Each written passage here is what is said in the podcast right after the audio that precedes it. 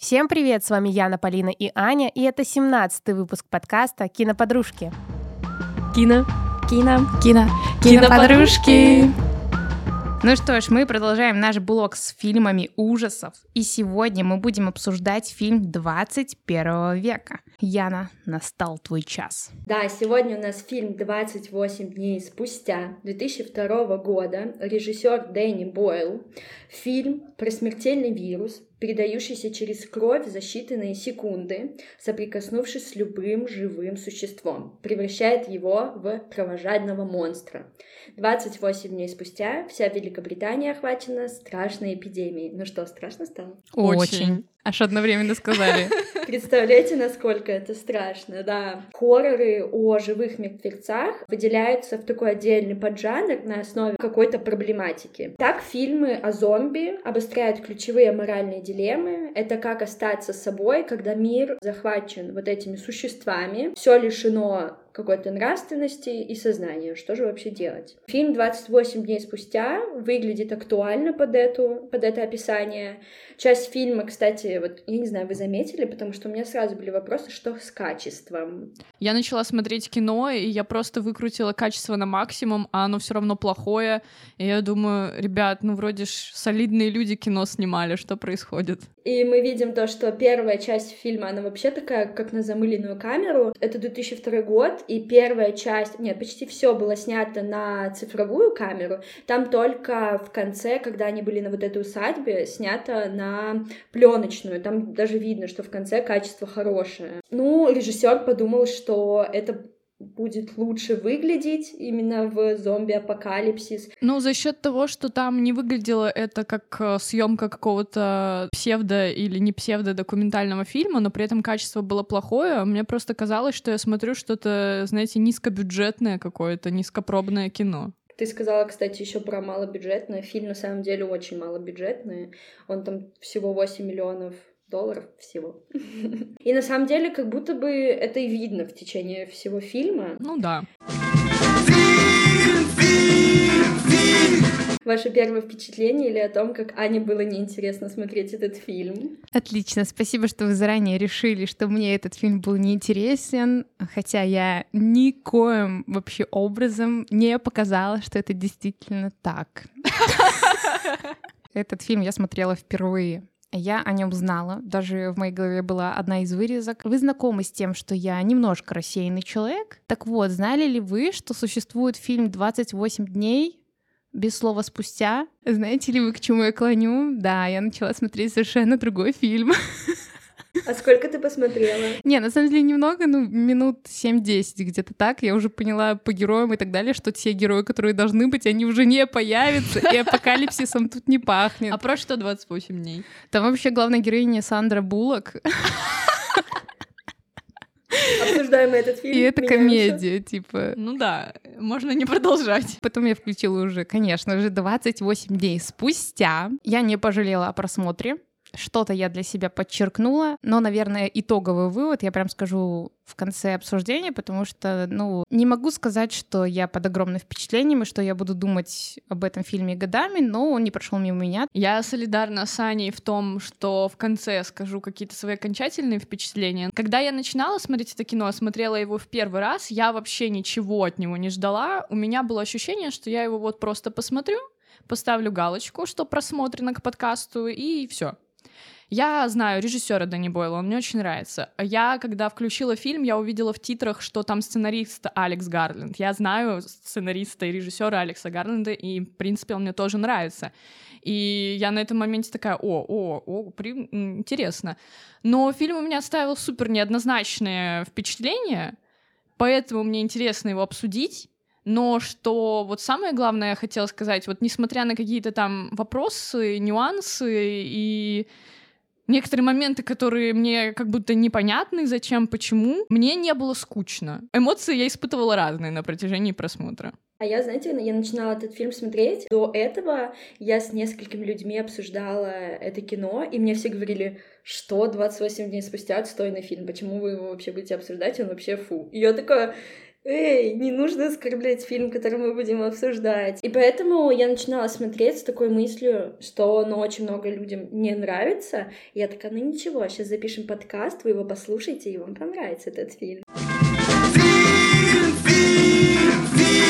Я не знаю, заметили вы или нет, что такое удивительное, что мы смотрели фильм про зомби, но в течение всего фильма вообще ни разу не говорилось слово зомби. Я и вообще так... уже ну, не считаю, что мы смотрели фильм про зомби. Режиссер и сценарист, они специально не сказали, что зомби, которые, вы знаете, которые такие самые обычные, это прошлый век для них, и это другое какое-то мышление. А я, как человек, который смотрел достаточно, ну, не сказать, что огромное, ну, достаточное количество фильмов про зомби-апокалипсис, впервые наверное, я посмотрела фильм, где зомби ну вот вообще не в центре событий. Да, правда, потому что если убрать зомби-тематику, то мы здесь видим, что здесь есть конкретная проблема, что люди убивают друг друга, что до вируса, что во время вируса, а зомби — это так. Откуда вообще взялись зомби в нашем мире? Впервые зомби были описаны американским писателем Уильямом Сибрук в книге «Волшебный остров» в 1929 году. Там герой оказался на Гаити, стал свидетелем превращения человека в зомби с помощью ритуала Вуду. Вуду people, Вуду people.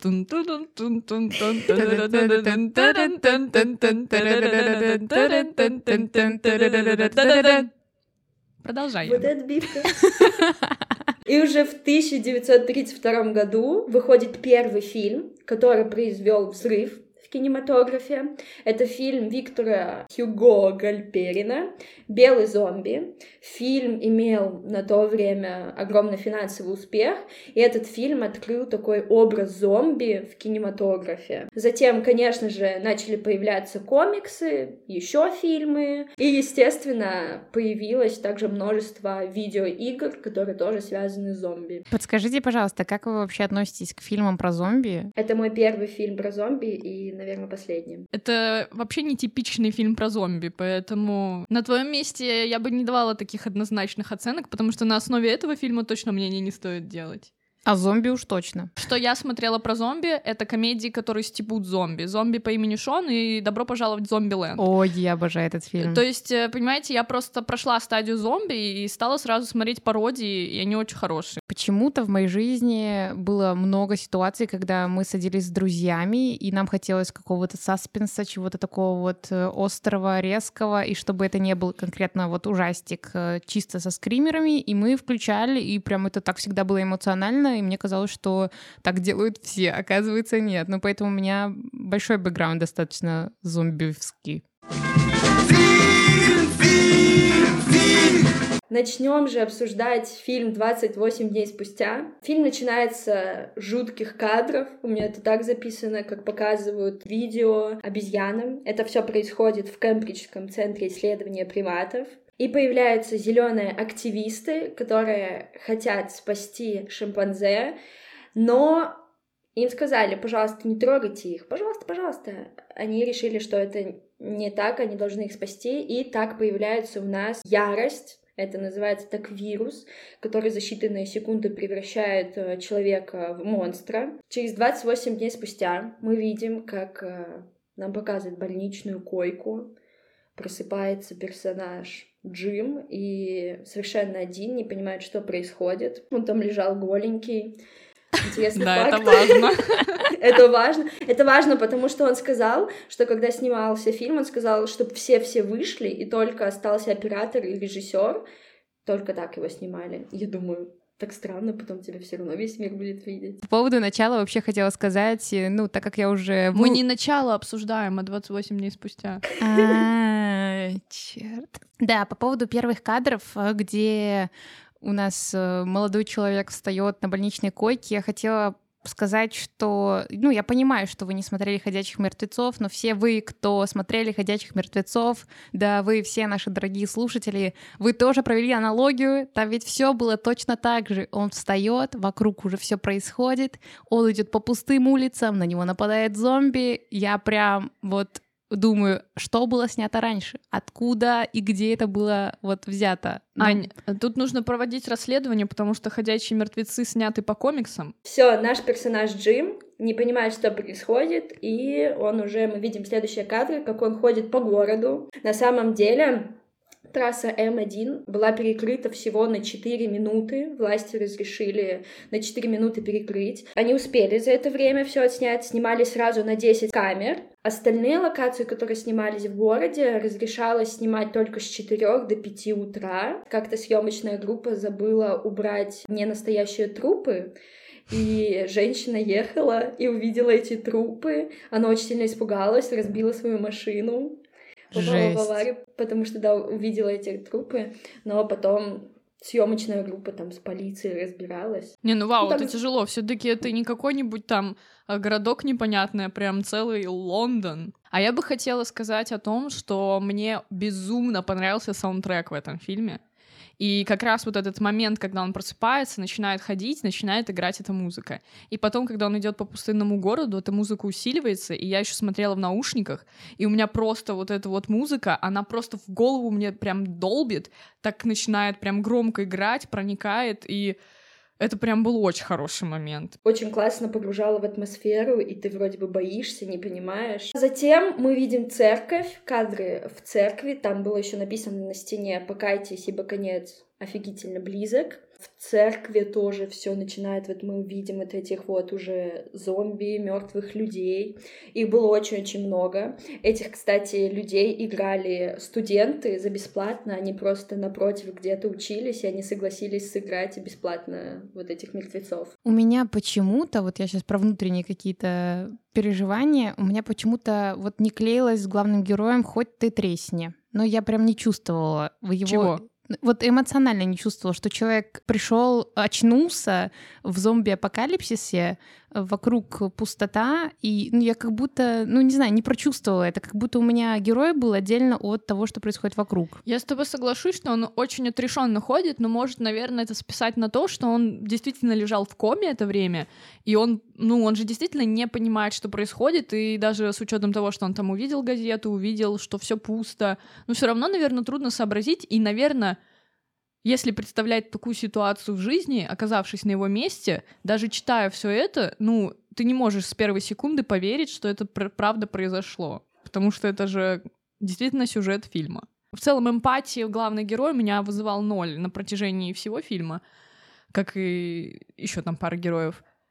Но вот момент в церкви мне очень понравился, понравился своей атмосферой, как это было жутко, не за счет того, что там была надпись, эти трупы, а именно за счет того, что он туда заходит, и он видит эту гору людей, и несмотря на то, что ну, сам герой на это реагирует буднично, как будто каждый день он так заходит в церкви, Лично я просто, опять же, ставя себя на его место, ужаснулась тому, что ты действительно начинаешь осознавать, что ты сейчас один в полном каком-то одиночестве. Никто, вот ни одной живой души, тебе никто вообще не подскажет, не расскажет, не поможет. Да, и ты вообще ничего не понимаешь, и что делать дальше вообще абсолютно да, мне, мне стало страшно. Я бы не хотела оказаться в такой ситуации. У него, наверное, и была такая задумка, что он такой обычный парень-курьер, который просыпается, он ничего не понимает, и дальше мы увидим, что он раскрывается и становится другим человеком.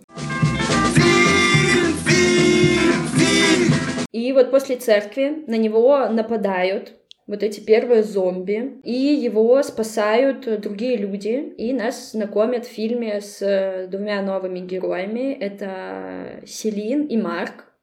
Они его спасают, куда-то заводят э, и рассказывают ему, что вообще произошло. Рассказывают, что нет никакого телевидения, правительства, полиции, ничего нет, и что сейчас они только одни остались. Естественно, Джим задается вопросом, что с его родителями, как и что, и он сказал, что он хочет пойти домой. Когда они появляются дома, и не знаю, мне так стало грустно, вот когда показали его родителей с фотографией в руке, там, где они вместе, и с этой подписью. Тоже меня пробило немножко. Джим нарушает одно из главных правил.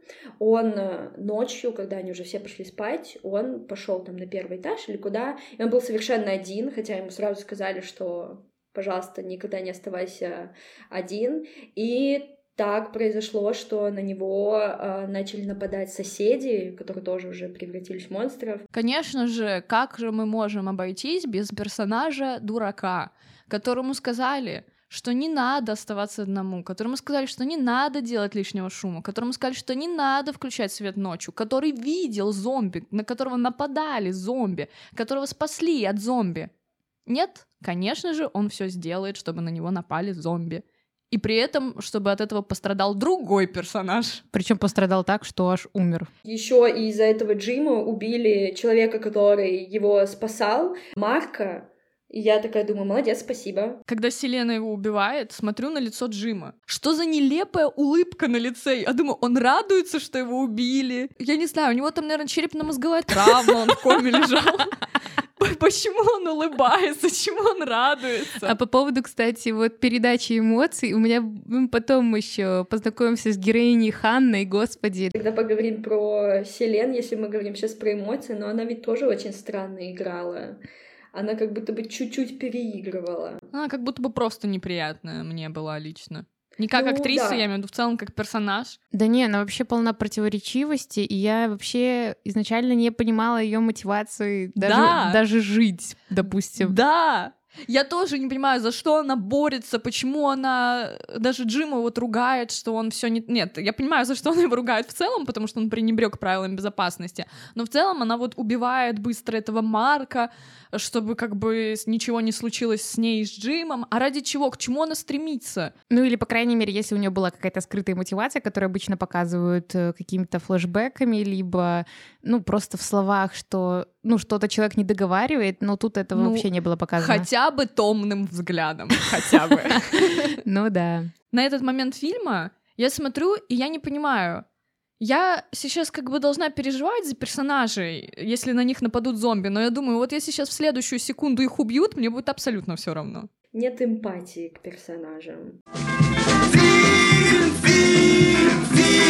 Селен и Джим, они остались вдвоем, выходят в город, и вот я, кстати, тоже не поняла, куда они собирались. Тут, тут они видят э, дом высотный с огоньками. Это просто Биба и Боба.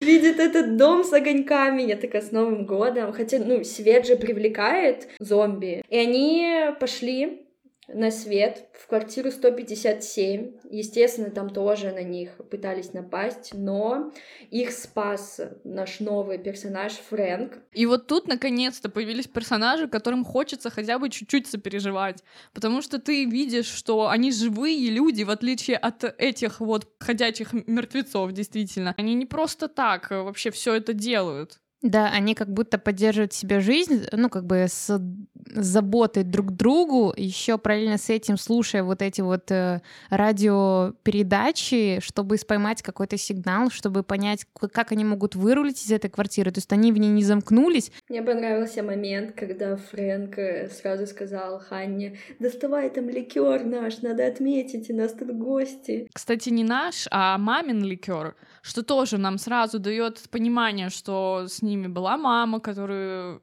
скорее всего, тоже что-то с ней случилось на фоне зомби-апокалипсиса и ты им веришь. Фрэнк и Ханна, они показывают, как они живут в этой квартире, рассказывают, что у них вообще происходит, как они пытаются выжить, откуда электричество, как они воду ищут. Он показывает радио, и там солдаты говорят, что вот можно найти спасение, приезжайте. Они начинают это все обсуждать и понимают, что да, им нужно выдвигаться. И вот дальше они подъезжают к этому тоннелю, и я вам хочу сказать, я такая, ну вот Сейчас поедут в тоннель, там будут зомби, а они на них нападут, и там какая-нибудь заварушечка начнется. Потом они оттуда вырулят, ну вот, да, и дальше поедут. А ты не угадала?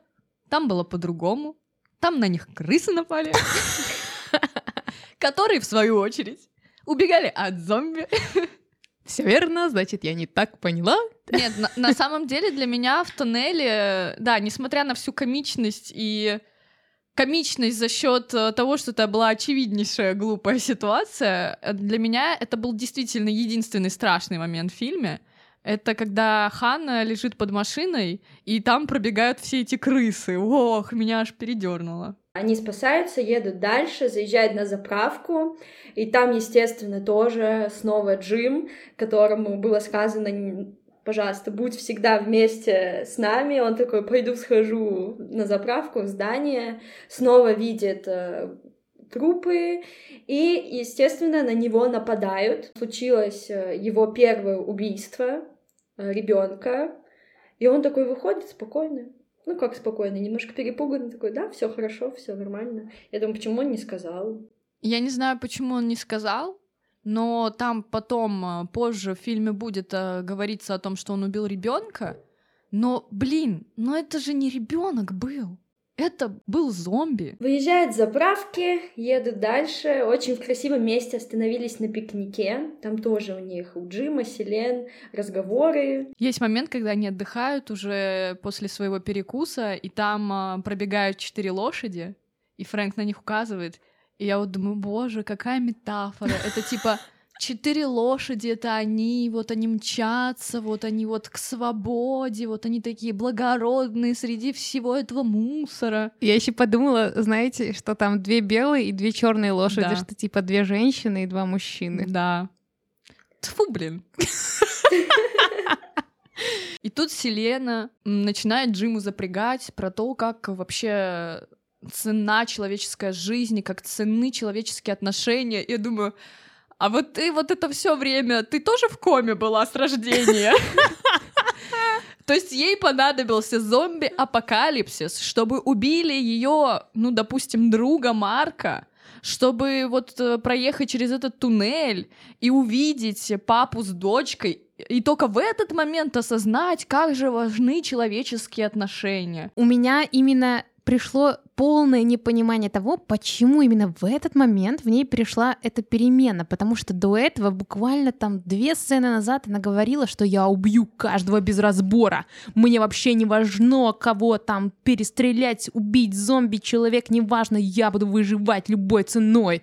И тут она такая ну, мы больше никогда не прочтем книги, которые написали снова, мы больше не посмотрим новые фильмы, мы больше не сможем это сделать. Ты тоже думаешь так же, как и я? Только что поняла тайну. Видимо, у нее овуляция началась. Господи! Какая же жесткая прожарка Селе. Да, она же именно тогда еще и поцеловала. Ой, все, едут они дальше, приехали э, в Манчестер. Манчестер горит, его никто не тушит. Приезжает в никуда, там ничего нет. Какой-то блокпост там есть. Когда Фрэнд там что-то потрогал, и ему в глаз попала кровь, я думаю, как четко. Фрэнк разозлился от того, что они приехали, а там ничего нету. Его эмоции можно понять. Он ехал за спасением, а спасение не найдено. Фрэнк э, единственный адекватный персонаж из всех. Ну, лучик солнца. Ну, сейчас же он пропадет из этого фильма. Ну нет, пожалуйста, не надо. Да, я сразу тоже думала, что будет с его дочкой Ханной. И вот этот союз разлучается. Еще один грустный момент. И знаете, что происходит дальше? Мое самое любимое. Появляются военные, которые все это время были там и просто смотрели. Я не знаю, Полина, у меня вообще нет ответов на вообще на все эти вопросы в этом фильме.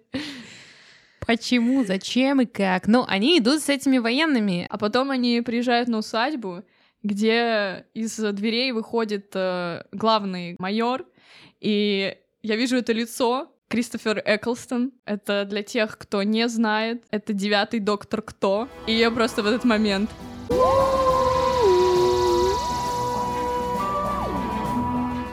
Полина сегодня в угаре. Я в угаре. Это фильм просто угар. Ой, да, все, нам э, майор показывает, проводит экскурсию, рассказывает, что да как. Не знаю, как у вас, у меня было такое странное ощущение. Мне кажется, они не особо вызывали какого-то доверия, потому что они они, эти военные, они же тоже сошли с ума. Во-первых, они военные, а во-вторых, они видели столько смертей, столько всего. Еще они показывают зомби на привязи, которого они, типа, ну, будут изучать. Хотя как они будут изучать, ни у кого нет ни медицинского образования, ничего. Но больше всего меня убило то, что он даже не в какой-нибудь клетке. Хотя, если... И он постоянно же кровь изрыгает из себя. Да. И если чуть-чуть крови на тебя попадет, ты же заразишься. Их вообще не смущает, они подходят близко к нему. Ну, то есть, там они мало то, что неприятные, они еще супер интеллектуальные люди. Я тоже задумалась, что вы с ним делать будете. Потом э, на этой усадьбе там тоже происходит непонятно что. К Селен э, какой-то из военных очень пошло к ней подкатывает. Понятно, что у него там гормоны, все дела. И майор, э, в принципе, с Джимом, он сказал, что он пообещал своим военным женщин. Он не просто сказал, что он пообещал своим военным женщинам, они вообще замутили всю эту кампанию с тем, что приходите к нам, мы там дадим вам воду, мы вас защитим сугубо для того, чтобы к ним пришли женщины. И вот это тоже еще один из реальных ужасов это, этого кино, потому что ну, меня вообще это разозлила ситуация, напугала, и мне было противно это слышать, за этим наблюдать. И, наверное, больше всего меня это убило из-за того, что прошло всего 28 дней. Всего 28 дней.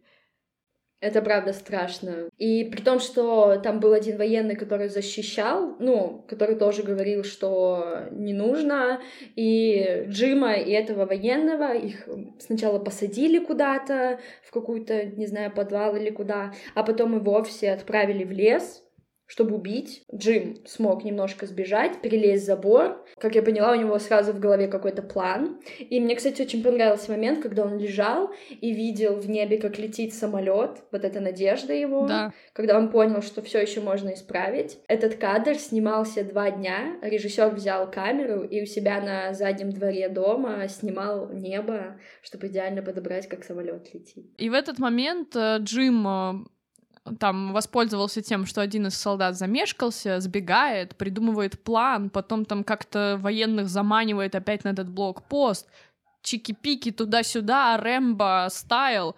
Вау, такую резкую перемену вообще не поняла, если честно. Это, по-моему, тоже немножко выбивается. Это очень сильно выбивается, как будто пришел его двойник, а того Джима на самом деле убили. Происходит, как у меня записана вся эта заварушка, Джим спасает девчонок, там тоже вот эти все быстрые кадры. А как Джим выдавливает глаза человеку?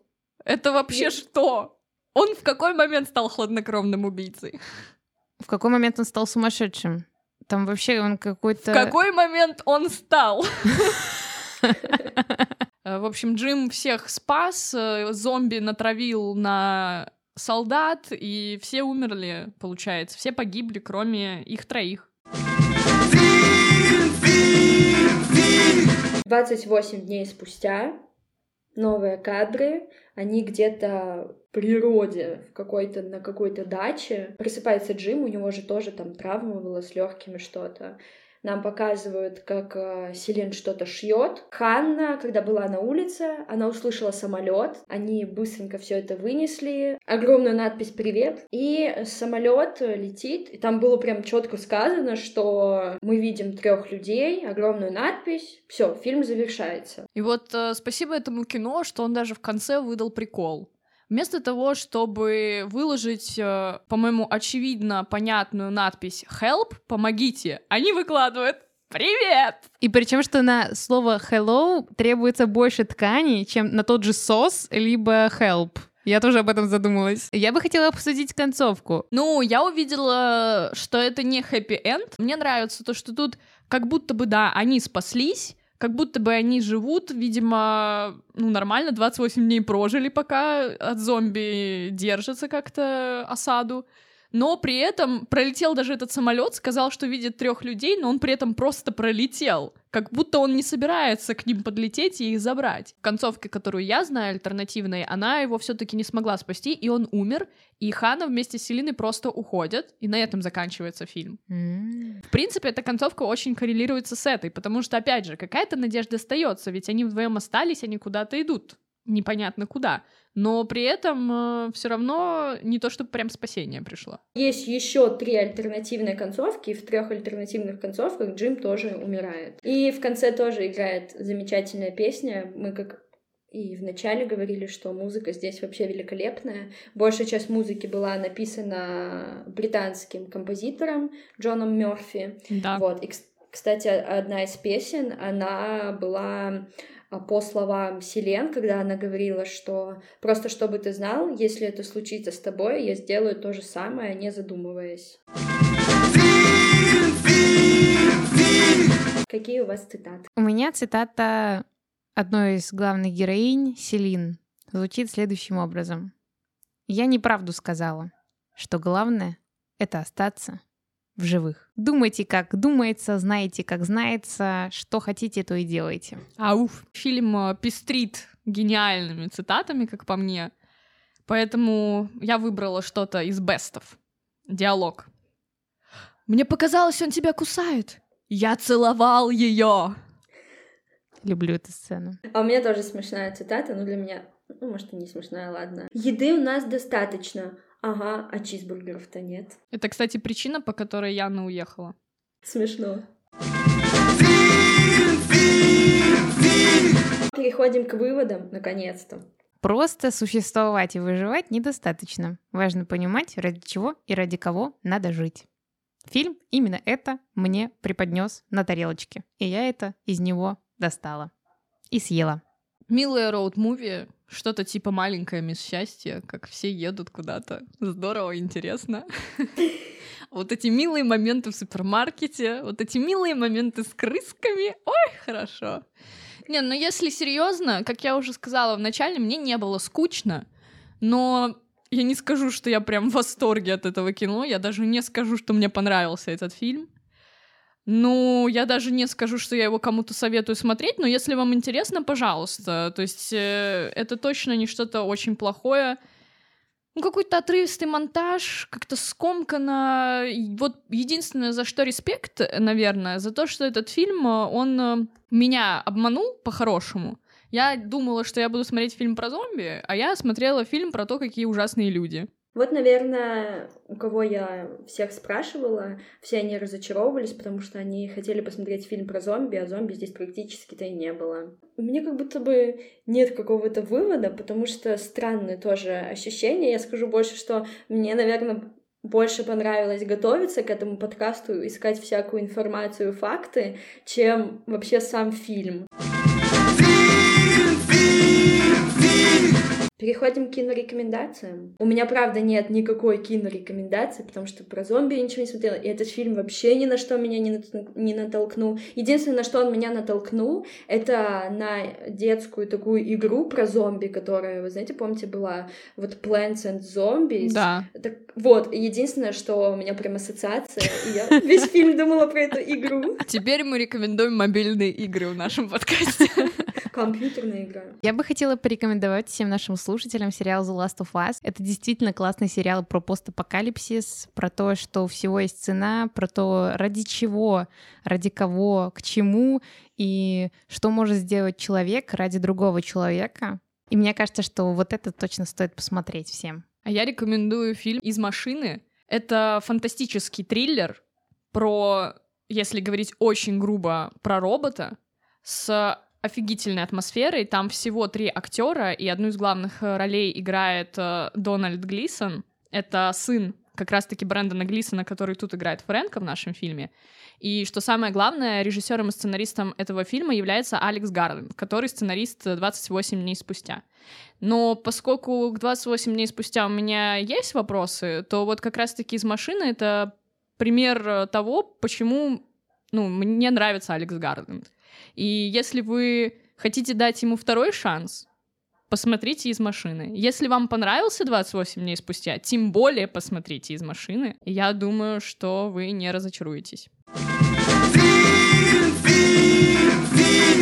Оценочка. У меня режиссеру стоит 7 баллов, э, потому как у меня тоже было достаточно много вопросов к тому вообще, что там происходит. Могло быть что ли круче? Я даже не знаю, как это описать. При всей моей любви к Дэнни Бойлу и к его фильмам, я не поняла ни его решения с плохим качеством, и много всего я не поняла, поэтому я ставлю 6 баллов. Ну, я не знаю, мне было интересно смотреть, и как вот Полина тоже много раз говорила, что не скучно, поэтому у меня 8. А работа сценариста как раз-таки о том, что было не скучно, я не считаю, что это заслуга Дани Бойла, я как раз-таки считаю, что это скорее заслуга Алекса Гарленда, хотя свечку я не держала, но все таки сценарий писал он. А мне было интересно от того, что происходила какая-то дичь. Сценарий у меня стоит э, 7 баллов. У меня сценарию также стоит 7 баллов, потому как э, что-то все таки в этом фильме было. Какие-то причинно-следственные связи были найдены, но абсолютно точно не все. У меня стоит 8. Работа актеров. Вызывали у меня вопросы, отыгрыши, при том, что я понимаю, что актеры неплохие, общепринято хорошие, да. Наверное, 0,5 закину просто за Брэндона Глисона, чисто так и быть. Поэтому 7 баллов. У меня актером стоит шестерка, потому как, э, ну, вообще у меня настолько было отрешенное отношение к героям, как будто они для меня были отдельно от э, зомби-апокалипсиса. Я не могу это объяснить. Я вот, например, Киллиана Мерфи очень люблю. Те глаза, за которые я его люблю, я их вообще не увидела. И это меня очень так раздосадовало. У меня стоит 6 на протяжении всего фильма. У меня были странные какие-то чувства к актерам, к их игре. Аня 7. Полина шесть с половиной. Яна 7. И вместе Семь. 7. Кино. Кино. Кино. Киноподружки. Следите за нашим инстаграмом, там э, всегда есть самые удобные ссылки, чтобы послушать подкаст. Ставьте нам сердечки на Яндексе, звездочки на Apple подкаст, подписывайтесь, пишите комментарии, нам это всегда очень приятно. С вами были Аня, Полина и Яна. Любите кино и друг друга.